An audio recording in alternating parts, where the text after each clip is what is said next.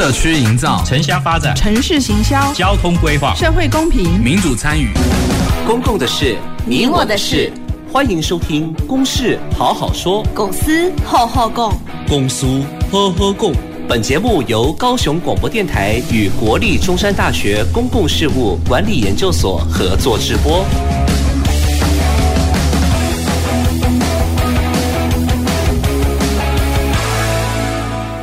各位收音机前面的听众朋友，大家好，欢迎收听《公事好好说》，我是今天的节目主持人郭瑞坤。《公事好好说》是由高雄广播电台与国立中山大学公共事务管理研究所共同制播的节目。那我们每个礼拜一下午五点半到六点半，在跟这边跟你讨论公共事务的一个重要的议题。那我们今天《公事好好说》要讨论的主题呢，是大缺工的时代。如何让青年适才适手？那我想。现在大家都经常听到一个问题哈，就是企业界啦、工厂啦都在讲说找不到工人啊。但是呢，现在也刚好是毕业季刚结束的时候呢，我们很多年轻人的朋友呢也在找工作哈。那所以说有求职的需求，也有求人才的需求，但是呢，这个地方呢好像都没办法找到一个非常适当的一个平衡点。那当然，我想在这边呢，节目一开始我也要先。跟各位讲哈，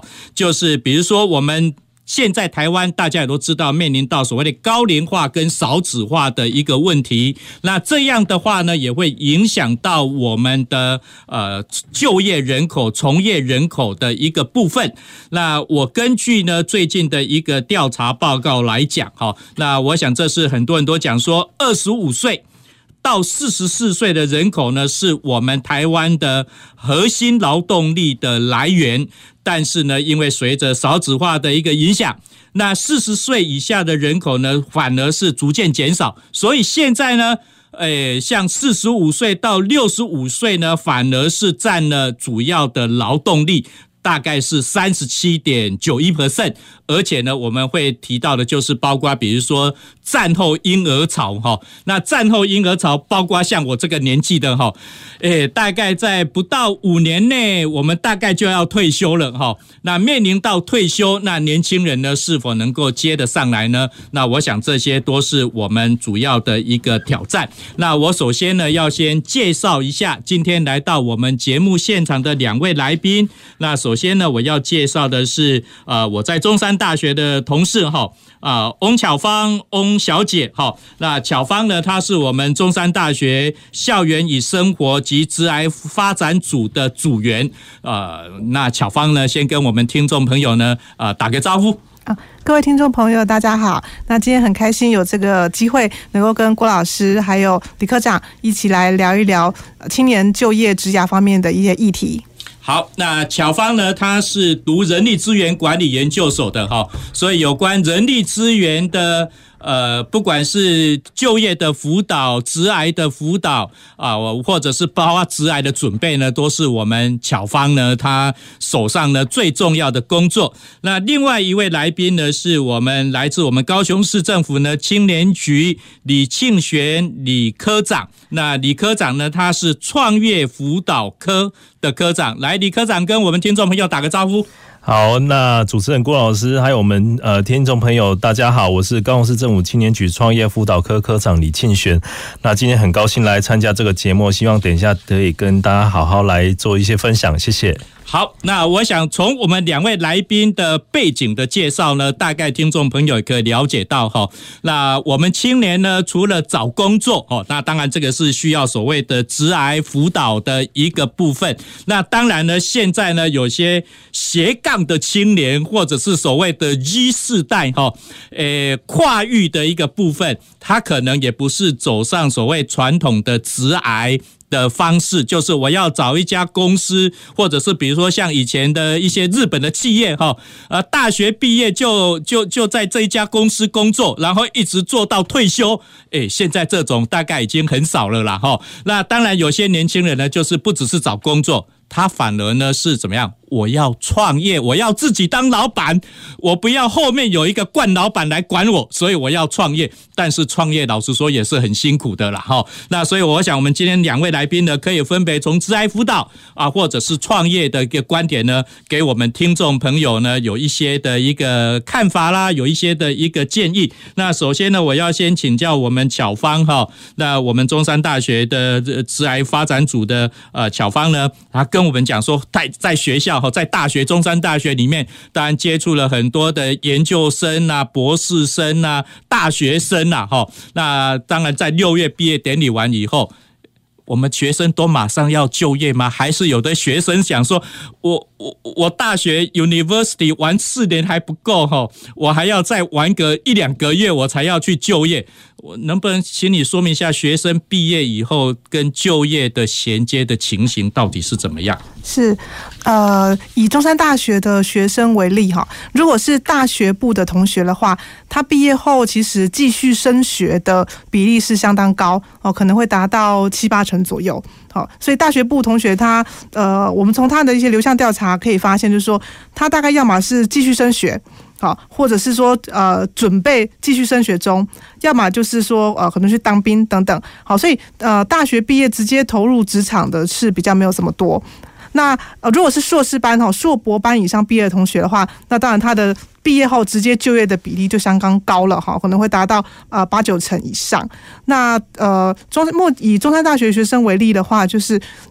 硕博班的同学目前在就是在就业的一些呃准备上面，然后或者是说就业机会的这个寻找方面是呃算是会比较顺利一点的。不过这当中其实也会有这个呃科系专业的一些差别啊。如果是就是在就业市场上面比较强势的企业，也就是说国家目前我们国家比较职缺比较多的产业，比如说是制造业啊、电子科技业或者是金融业，那。这方面的呃专业背景出身的同学的话，那他的职缺数的确会比较多。好，他在呃求职方面的这个应该说速度上面就会比较快一点。那呃，相较于如果是呃文科生，好，就是文学院或者是社科院的同学的话，那在他在那个相对因为市场上相对应求职的这个职缺比较没有这么多，所以他的呃求职时间是会稍微比较长一点点的。所以我们会鼓励，就是说，如果你是呃文科文科的同学的话，在做这个求职准备的，呃，应该说预先做求职准备这件事情是非常重要的。好，谢谢巧芳跟我们的分享哈。那我们都会讲说，行行出状元呐哈啊，那个在读书的时候呢，不管是要依照自己的兴趣去读，或者是依照就业市场呃的需求去读啊，或者是诶。欸反正我就先把它读完再说。我要跨域，我要怎么样？哈，当然，我们刚刚事先呢，在节目开始之前也跟巧芳有讨论过哈。呃，像中山大学是一个研究型的一个大学，所以硕博士生呢，可能毕业以后呢，就是要。就业，那反而大学生呢，有很多都还是在继续升学，但是呢，比如说技职体系科技大学的学生，那可能呢就是毕业以后，可能就要马上走上职场的一个的一个部分哈。所以不同的学校有不同的特性，然后呃，技职系统的，或者是跟一般普通大学的，或者是硕硕士生、大学生、博士生呢，呃，彼此的就业的需求可能都。不大一样哈，那刚刚呢，巧芳跟我们分享的哦，大学毕业有八十 percent 可能继续升学啊，但是呢，那个硕博士生毕业，你你逃去哪里呀？哈，不能再在在在家里当当米虫了吧？哈，不能再靠爸爸妈妈，就是要赶快啊就业。但当然，我想我们业界也非常需要很多的人才，特别是我们啊这几年来的高雄的投资机会。啊，非常多，也提供了很多新的就业机会。那我想要请教李科长哈，因为你来自青年局哈，我们高雄市除了有劳工局以外，还有青年局。那当然，青年局呢特别着力的，可能就是包括在青年的就业，还有包括啊创业。啊，身上嘛，好，那我想你来自青年局，能不能也简单跟我们说明一下，你看到整体高雄市的青年，呃就业的情形怎样？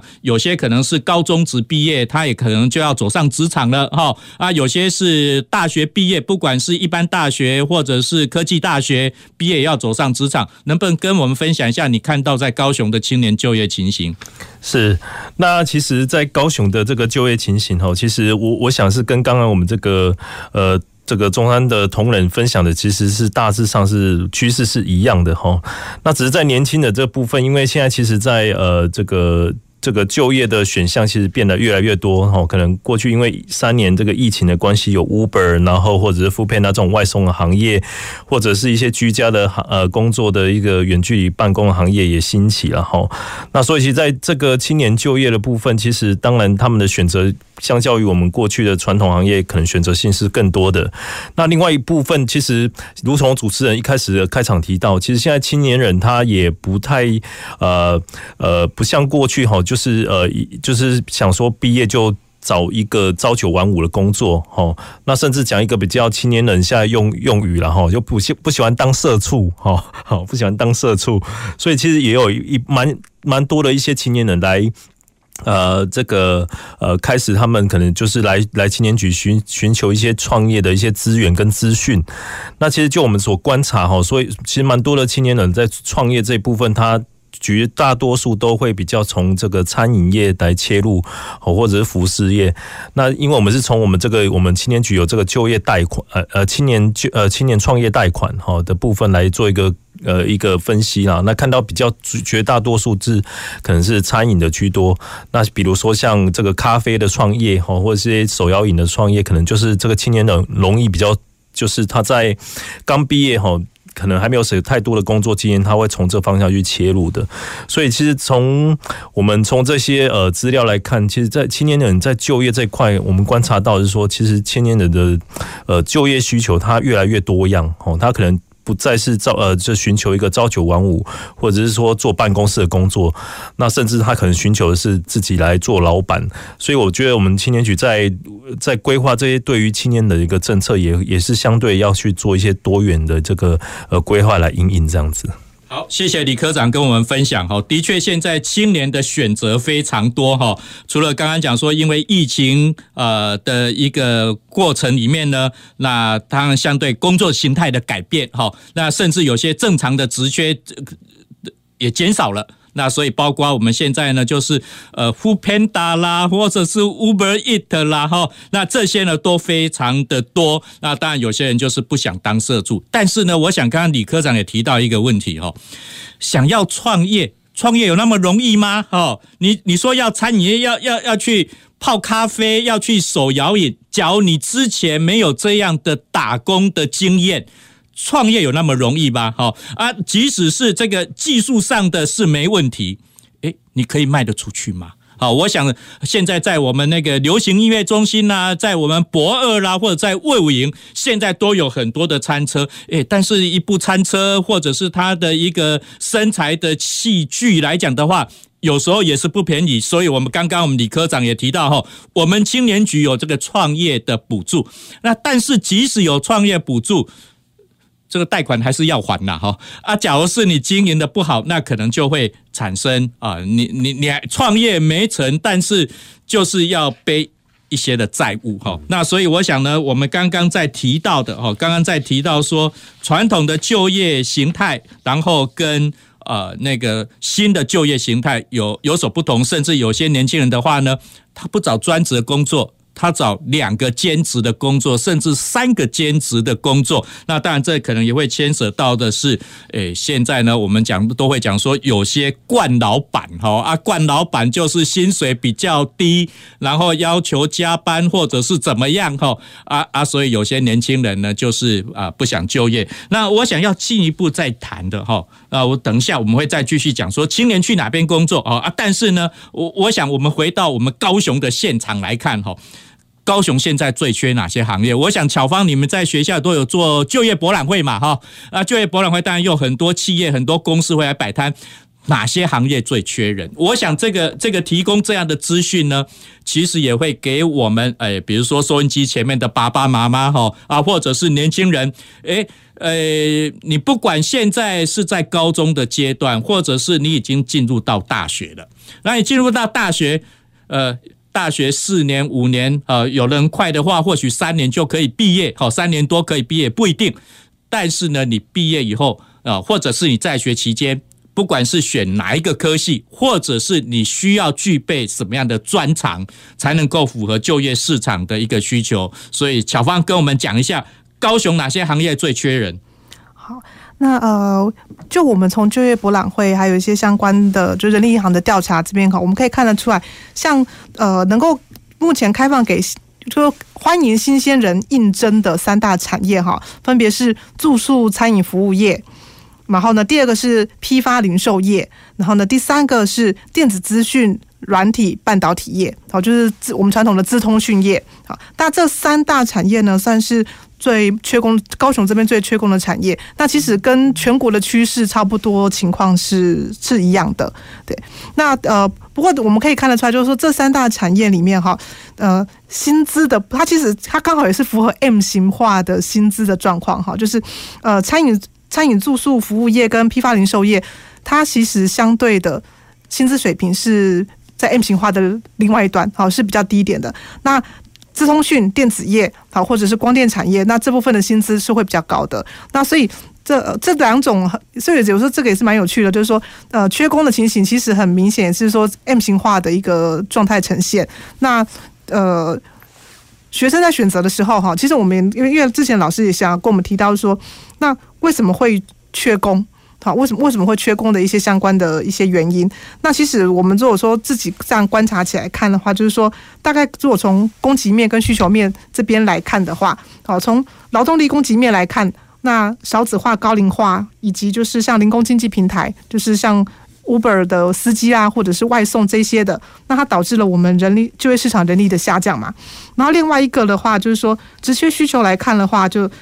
目前等于我们疫情之后民生消费的复苏，然后呢，中美贸易战导致的这个供应链重组，让我们科技业的的这个人力需求大量的增加起来。那我们观察到还有一个点，就是因为科技业的需求爆量增加，那它其实也吸走了。服务业这边的现有的人力，那另外的话就是说，如果说他服务业现有人力被科技业、制造业吸走，那新人、新鲜人在选择就业的时候，他可能还是会朝薪资比较高的方向去做选择啊，所以这可能会让就是呃住宿或餐饮服务业、批发零售业它的缺工情况可能又更为严峻了一点。那我们从就业博览会这个不同厂商的摊位，它的热门程度，那其实也很明显看得出来这样子的趋势。OK，好，因为呃地缘政治的关系哈，所以在台湾现在有关资通讯啊，或者是我们大家都知道所谓护国神山跟它的上下游供应链，其的的确他们提供了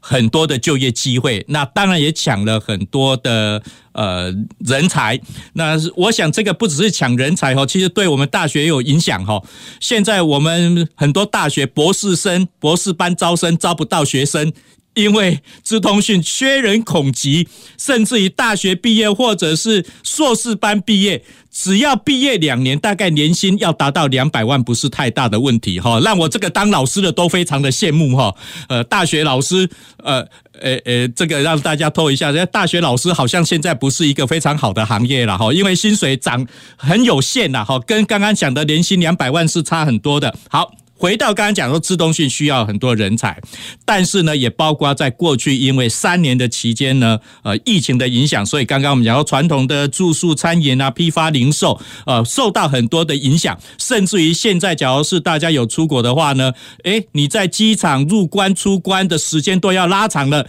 连在机场的服务人员的人数都已经离职转职了，他不愿意再回到这个行业。我们餐饮业、住宿餐饮可以都面临到。这样的一个问题哈，因为疫情期间已经转职了啊，所以呢，我转职就做了好好了，我干嘛还要回到餐饮业来？哈，所以我想这些呢，啊，当然，因为刚刚巧芳也提到，就是因为薪水低，可能会造成大家不愿意再回流到这个传统的呃住宿餐饮批发零售业的部分，有一股拉力，有一股吸力，所以造成我们刚刚讲说，诶，很多企业都在讲说我缺人啊，但是呢。呃，那个很多学生呢，他即使就是找工作，也不是找的那么顺利的一个部分。好，那我想这是刚刚所提到高雄最缺人的情形。好，那那我要请问我们李科长哈，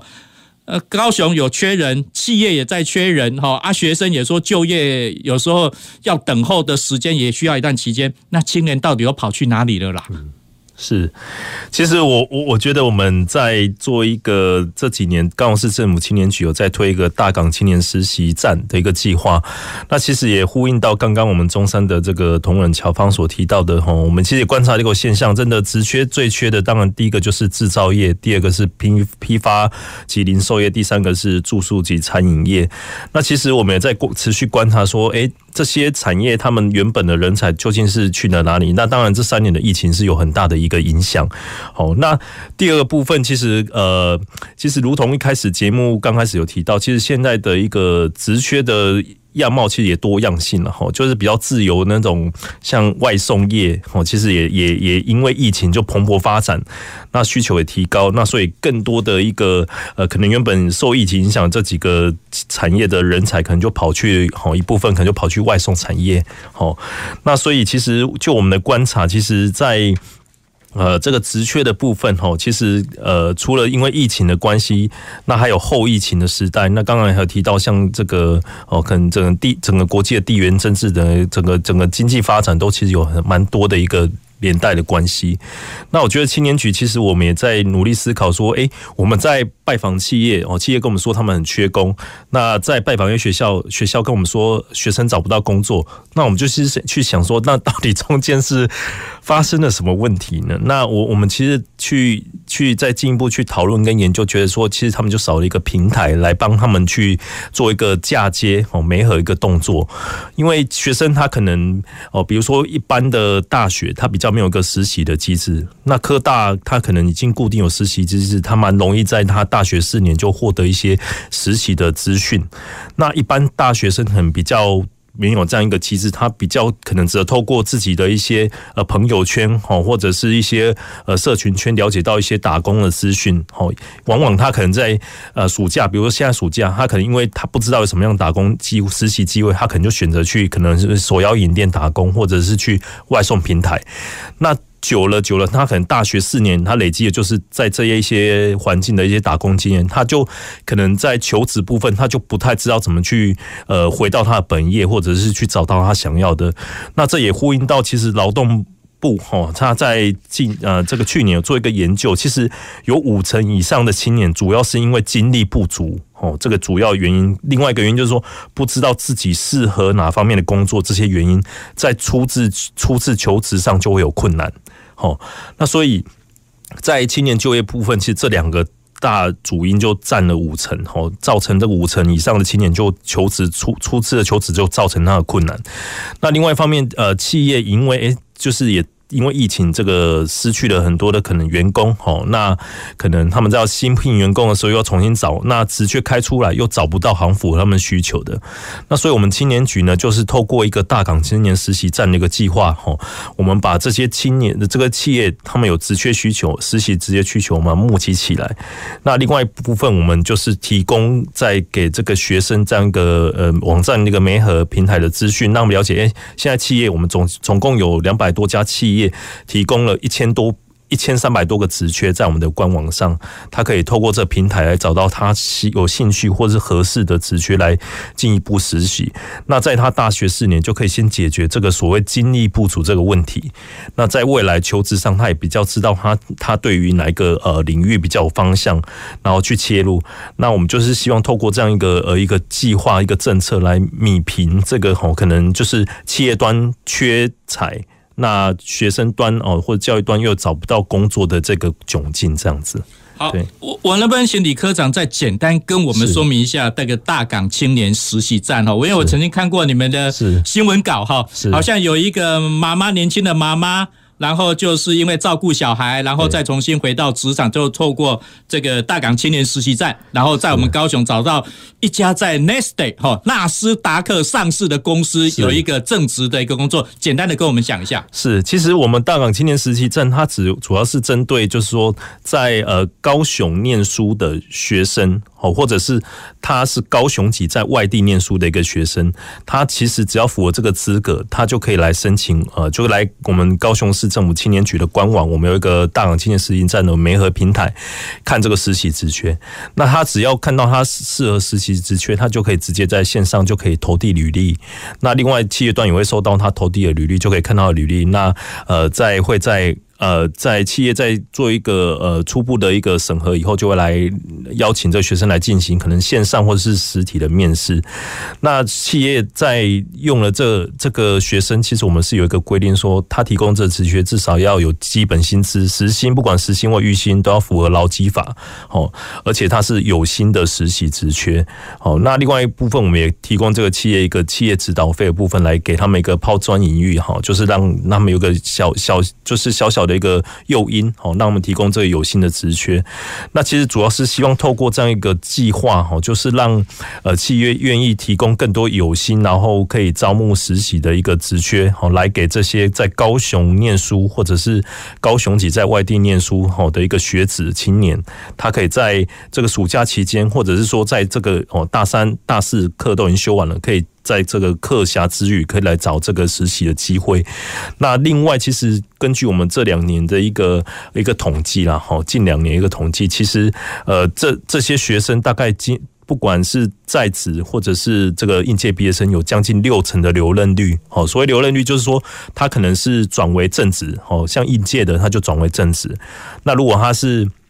还在念书，他可能就持续跟这个企业保持一个实习的计划，这样子都其实我们去统计，将近有七成的一个留任率。所以其实我觉得也很欢迎在呃听的这个线上的听众朋友，其实如果你有小朋友或者本身也是个新人朋友，可以来我们青年局官网好来看一下这个资讯，这样。好，我想我们刚刚李科长提供一个非常好的资讯，就是我们青年局有提供很多实习的职缺。那我相信在我们大学，中山大学里面，我问任何一所大学里面，呃，就业辅导组里面也都提供很多，不只是就业机会，也包括很多的实习职缺。简巧芳能不能简单的说明一下，我们中山大学的学生对实习感兴趣吗？哦，非常感兴趣啊！因为现在对于呃有实习，应该说有实习经验的年轻人的话，他在求职的时候，他会变成有经验的年轻人啊。那所以他其实是竞争力会比较强的。所以这个目前现在很多学生他们在求就是寻找实习机会上面都相当的积极。那所以我们也很谢谢青年局有这么棒的平台可以提供给我们。好，我想从刚刚我们两位来宾来讲，好的，刚刚说过的话里面。实习是你体验职场啊，我想不只是体验职场，其实也等于是你从学生走入社会过渡的期间，去了解人情世故，即使是看到惯老板也没关系嘛，哈，看惯老板到底是什么惯老板，当然也有很多都是非常好的老板，但是呢，我觉得去实习呢，呃，可能可以让你的履历表。多增加了一笔可以写，不然的话有很多学生都不参与实习，不参与活动，那你的履历表哈，我只毕业于某某大学，然后其他都乏善可陈，都没有写。那相对的，很多的老板，他人资的主管在看这些呃应征的资料，他怎么知道你这个人有什么样的专长，有什么样的能力？你对这个职爱的探索，我们这个工作是不是符合你？可能就没办法了解。那我们节目呢，到这边告一个段落，我们也先休息一下下，等一下回到我们公事好好说节目现场。走进时光隧道。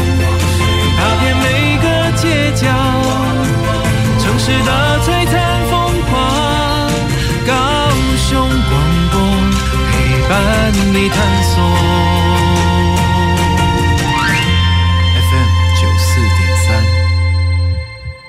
你要报名公费留学考试吗？要啊，七月十八号到八月一号网络报名哦。考试日期呢？十月七号笔试，十二月二号到三号面试。补助多少钱呢？攻读人文类最长四年，学费总额上限十二万美元；理工类最长三年，学费总额上限九万美元。另外，依照留学国城市别补助生活费，请参阅一百一十二年公费留学考试简章。以上广告是由教育部提供。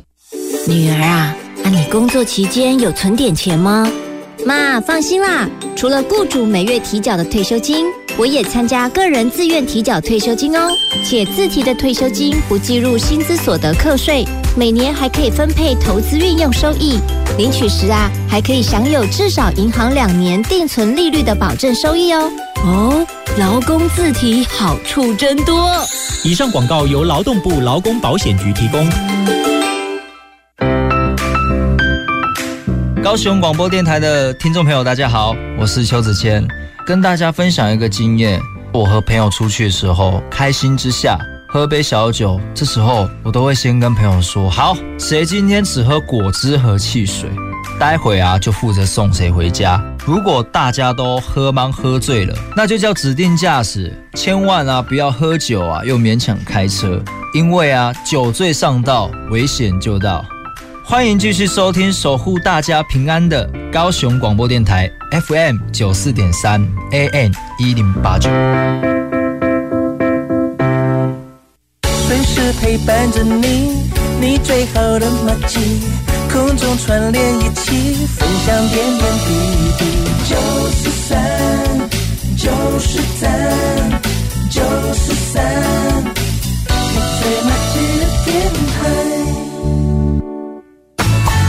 公共的事，你我的事。您现在所收听的是高雄广播电台与国立中山大学公共事务管理研究所合作制播的《公事好好说》。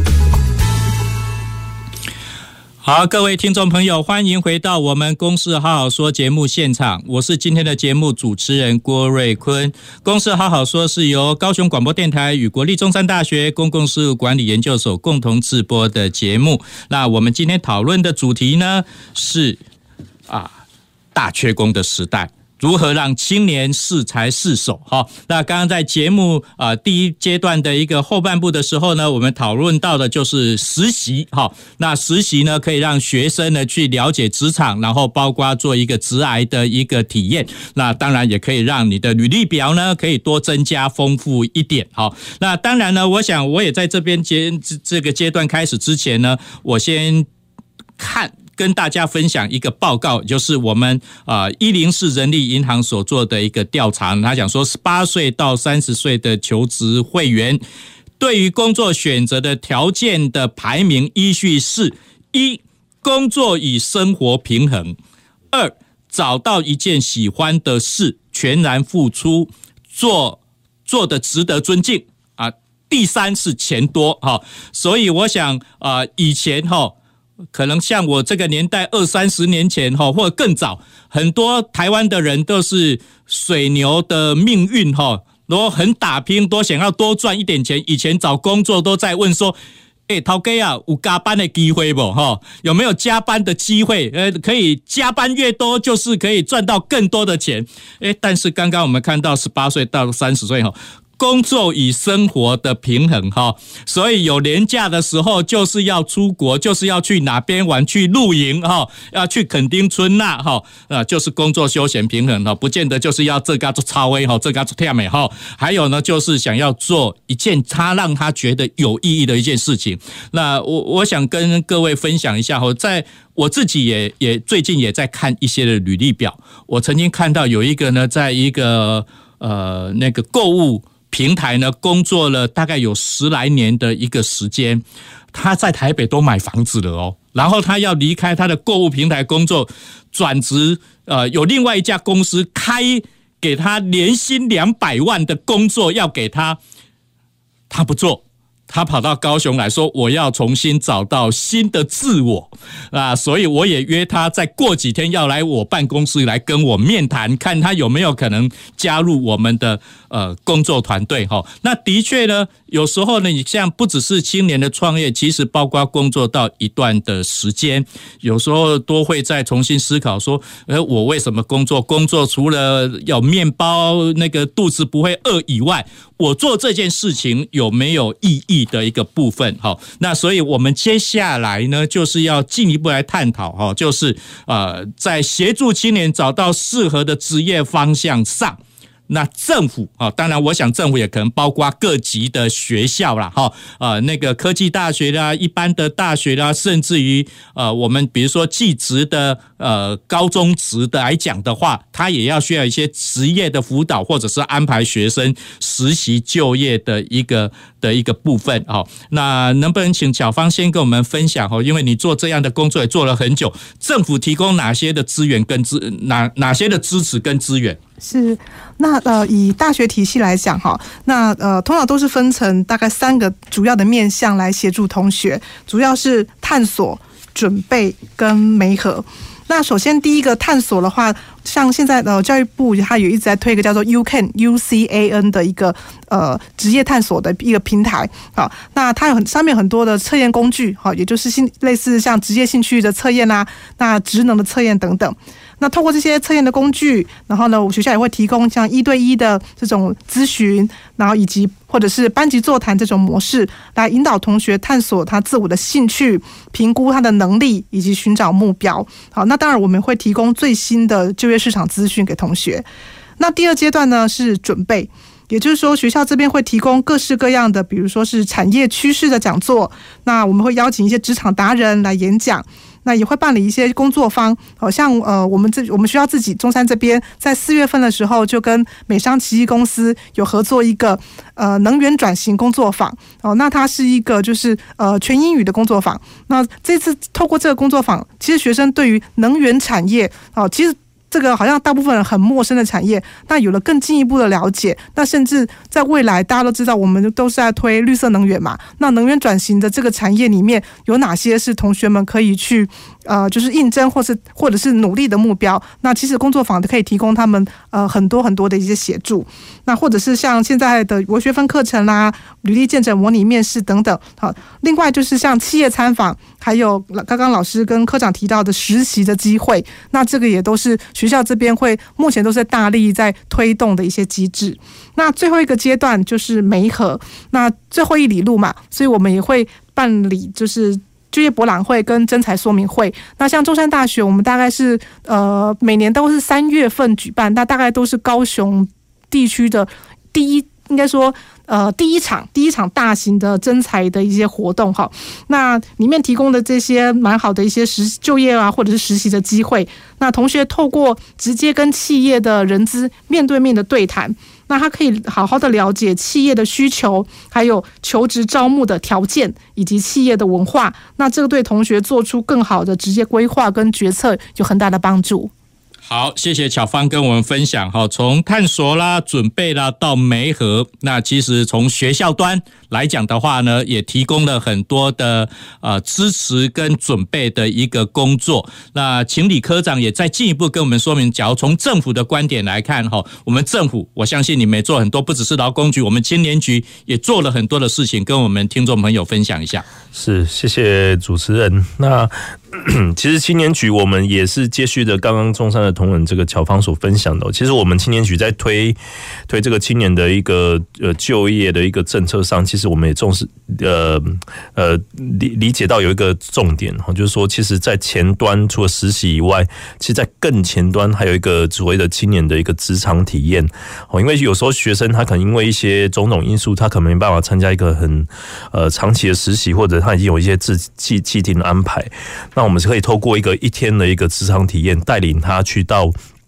企业去现场哦，去看到，甚至在呃这这个安排一些职。职位岗位，让他去实实际跟着这个岗位的人去做一个一日的哦，好像一日的一日的职人的一个体验，这样子了解到这个工作他实际需要什么哈。那就举例来说，其实我们刚好在上礼拜四哈才呃呃办完这个第三场的一个呃职场体验。那这场职场体验其实蛮有趣，它其实是到我们的这个南新计划区的一个呃峻鼎公司哈，它是隶属于这个中鼎集团哈，就是算国内数一数二大的一个呃工程公司下面去做一个呃职场体验。那峻岭公司它现在主要是在为一些离岸风电哦做一些设备一个打造这样子，所以。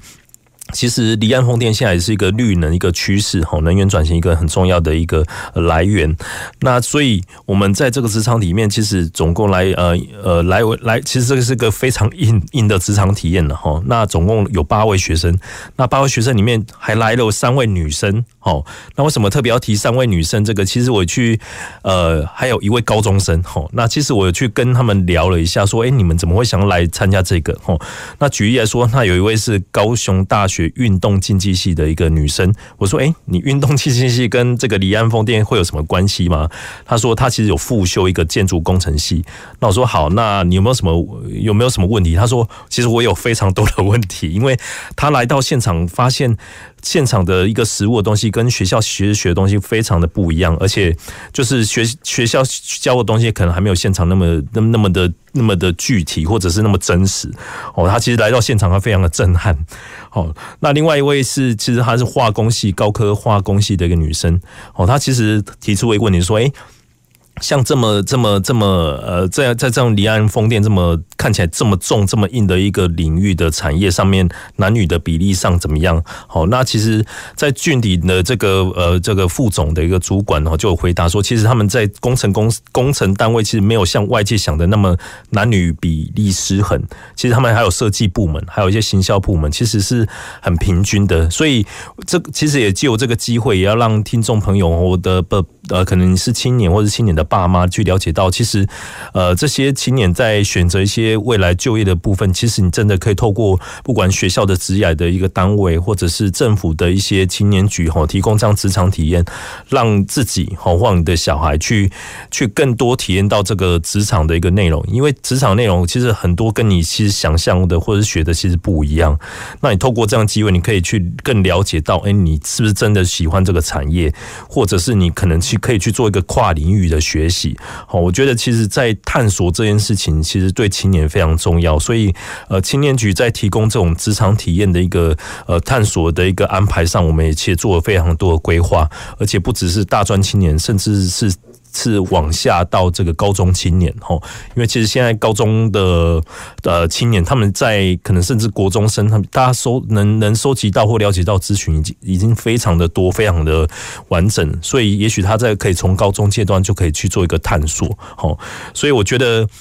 呃，我们政府在提供青年的就业这端，其实也是以三大主轴，包括就是这个探索的部分，然后就是职场体验，再来就是实习。好，刚才讲到实习的部分，那再来就是媒合。好，其实我们其实会跟学校也好，还有市市政府劳工局去相辅相成，去把整个这个呃在学在辅导这个学生在就业的部分，青年就业的部分，去整个串联起来，这样子。好，谢谢李科长哈。我想，不管政府端或者是学校端，我们大概都是从探索、准备、媒合这三个步骤呢，让我们呃要就业的人可以来了解到啊职场的现况，所以你可以怎么去准备。那特别刚刚我们李李科长所讲的所谓的职场体验哈，还有我们高雄市青年局还有提供。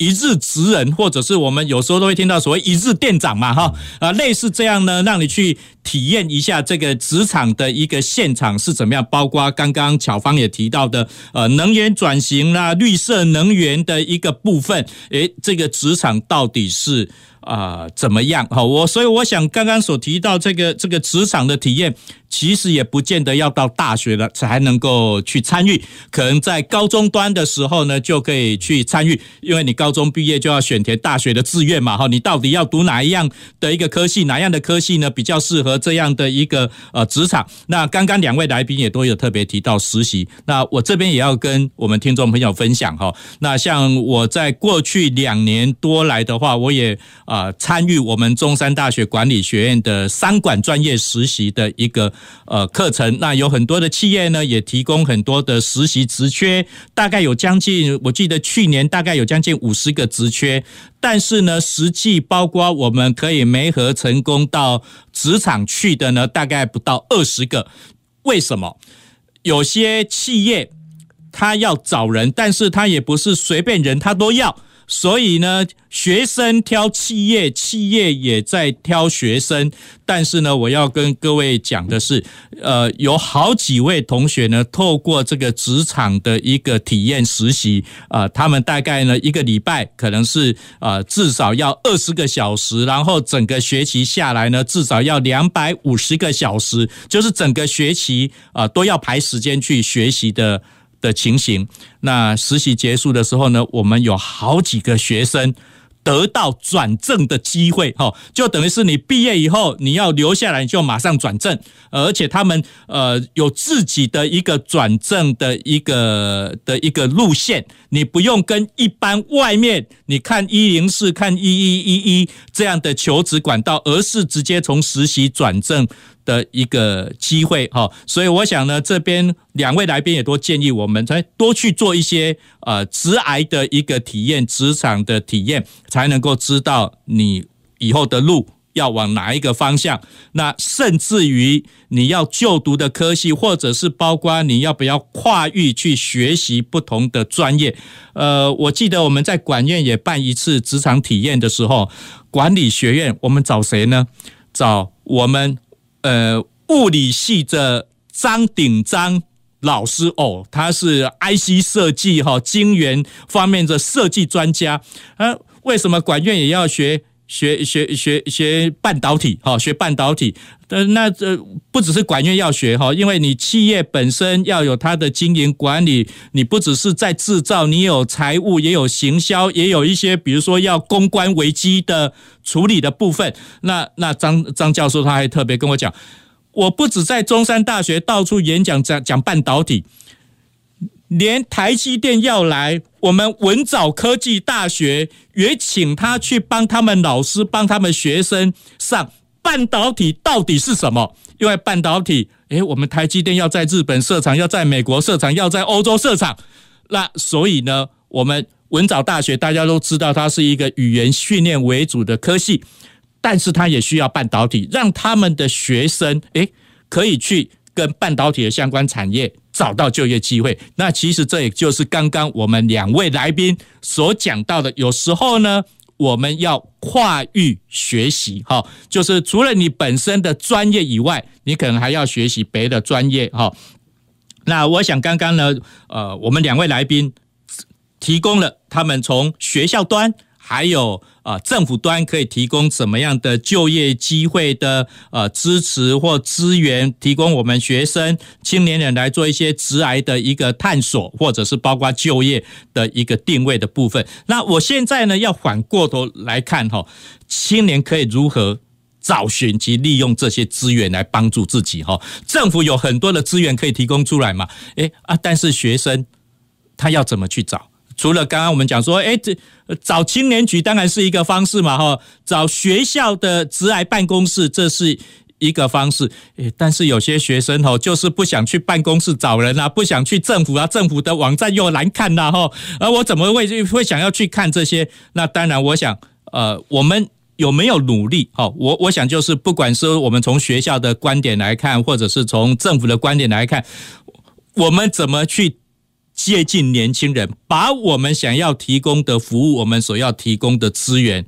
让年轻人找得到哈。因为很多年轻人现在是什么不看电视，呃，是还是要听广播哈，不可以说不听广播，不然我今天就告诉你们非常好的机会哈。呃，年轻人不看电视，不看报纸了，呃，可能在网络的一个世界啊，但是呢，他要怎么去搜寻这么多我们政府啊学校提供这么多的资源管道？巧芳，你的经验是怎样？嗯。呃，慧颖老师刚刚讲的哈，就是现在年轻小朋友都是资讯爆炸的时代啦。那所以像我们比如说在呃。在宣传我们有办了哪些活动的时候，哈，除了不可能再像过往一样，就是单纯就是说啊，在网站上啊或寄 email 而已。像我们也会经营我们自己的那个 FB 的粉丝页啊。那另外的话，就是像 IG 的部分，我们现在会也是努努力在那个就是营造当中啦，哈。那另外在 FB 上面的话，我们现在也是要进步到要要有梗图啊，因为要透过梗，因为他们现在对那个不吃文字啊，吃图图像。好，所以呢，我们也是把那些资讯呢转化成梗图，先至少先吸引他来看这一则贴文，然后呢，这样才有机会，就是哦，他再再看一下哦，这个贴文里面有什么有趣、有对他有帮助的东西给他哦。那另外，当然，我像我们也知道，说很多企业他们会透过一些像学生大使这样子的机制啊，那把。通过学生自己的一些管道力量，然后把业界的资讯传达给同学。那，所以说，其实我们就像我，我相信学校这边啦，政府这边也都是很希望在这个资讯爆炸的状况之下，能够突破重围，让同学知道说，呃，我们到底有哪些好的服务提供给他们。好。我们现在年轻人是获得资讯的来源不一样哈。刚刚巧芳有提到 FB 哈啊，但是有些人讲说 FB 都嘛是偶一上得用的啦哈，所以现在年轻人都要用 Twitter 啦，用 IG 的一个部分。那当然这个也是对我们政府部门啊，对学校部门、行政管理部门的话的一个挑战哈。那李科长阿令武上面 pebble 让青年人知道，哎，你们有一些职场体验一日十人的一个部分，你们怎么让年轻人知道？是，那 我我想，其实确现在真的青年人在呃。截取资资讯的方式非常多哈，其实我们可以分两方面来讲，一个主动，一个被动了哈。就如果青年人你今天是主动想要搜寻这些资讯，当然在 Google 你就是打上一些关键字哈，比如说啊青年哦职场体验，我相信可以收到很多资讯。那另外一个主动方式是说，当然我们在一些主责的单位，像青年局这样子一个对于青年提供创意或就业资讯的一个呃主责单位，你也可以就主动来。点哈追踪我们青年局的 FB、IG 哈，还有官网哈，其实你就会获得很多的资讯了。那其实因为确实也因为现在大家在搜寻或者是吸取资讯，那个时间要非常快哈，要是讯息要非常精精精简精要。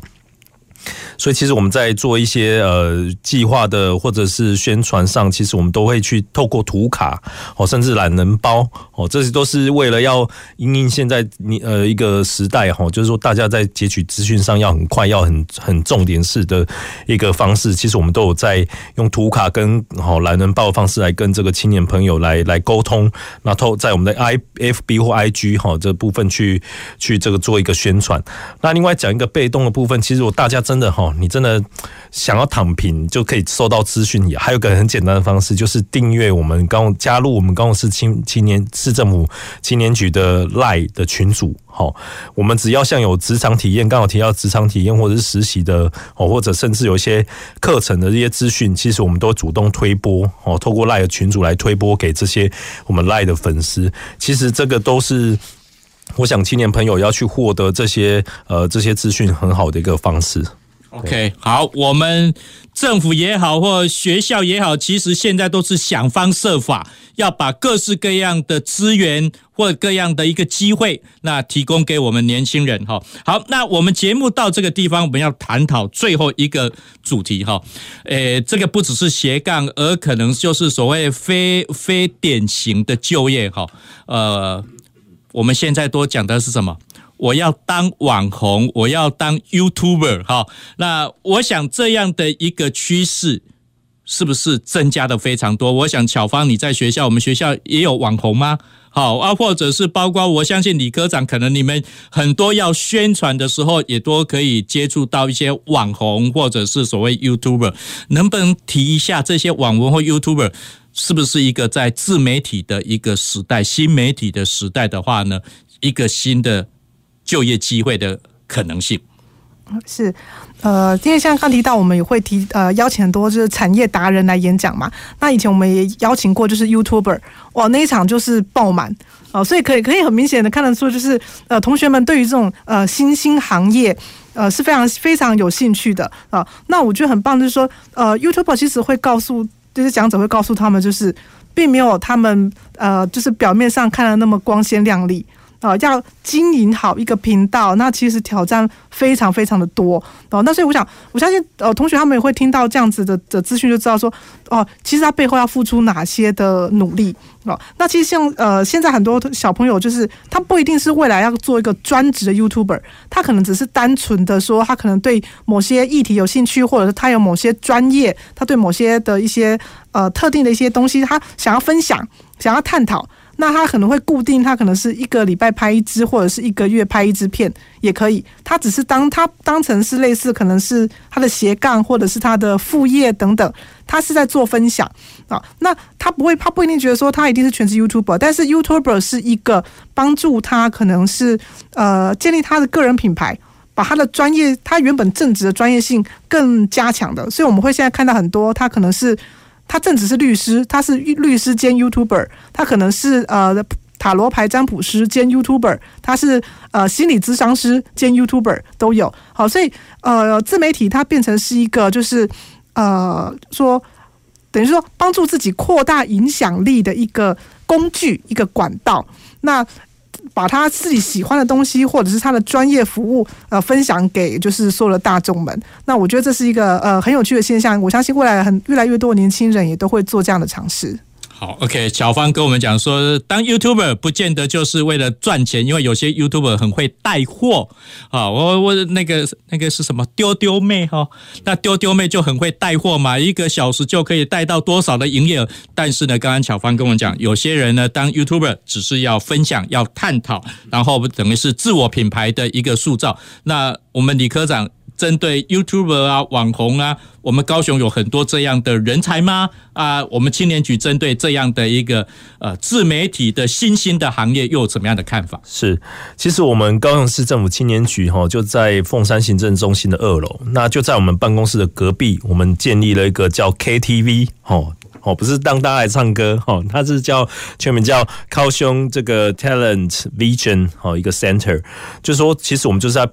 呃，中文叫呃高雄的新媒体人才培育中心，因为其实我们也在这几年注意到，其实呃青年朋友对于这个所谓的不管是网红或或者是这个呃电商或或者是社群的经营，其实有非常非常非常大的一个兴趣，所以我们青年局也也设立这中心，主要就是要来培育哈，就是呃未来想要可能当做这个新媒体的这个呃青年朋友哈。或者是他想要把这个新媒体培养成他一个跨域的第二项的能力，好的一个青年朋友，我们有其实有开开设非常多的一个专业的一个课程，哈，或者是基础的课程。那我们其实。也知道，其实你要当网红，也不是除了说你要拿一个你你要懂得这个运镜哈，去拍这个剪片等等以外，其实还很重要，你要懂得去从后台看到你的这个你的粉丝的一个流量，甚至进一步的分析。其实在这里面，其实有蛮多的一个专业的一个学问，甚至。几乎可以说是一个产业链了哈。你所谓比如说看到九妹哦，他除了本身一个网红，他后面可能还有经纪人哦，去帮他接案哦，或者是还有这个剪辑师哦，还有这个摄影师，其实是整个一个团队的一个经济在在发展哦。所以我觉得，其实，在对这个新媒体有兴趣的这个青年朋友，可以来到我们。高雄这个青年局的 KTV 好新媒体人才培育中心来上这个课哈，因为我们有开这个品牌行销课实战班的，就是教你怎么去看这个 GA 分析。那另外还有这个拍拍摄的一个哦一个课程，都可以就是希望说让你可以更快速的了解到这个新媒体，然后为你培培养一个新媒体的一个行销能力，打造你一个跨域的一个第二专长这样子。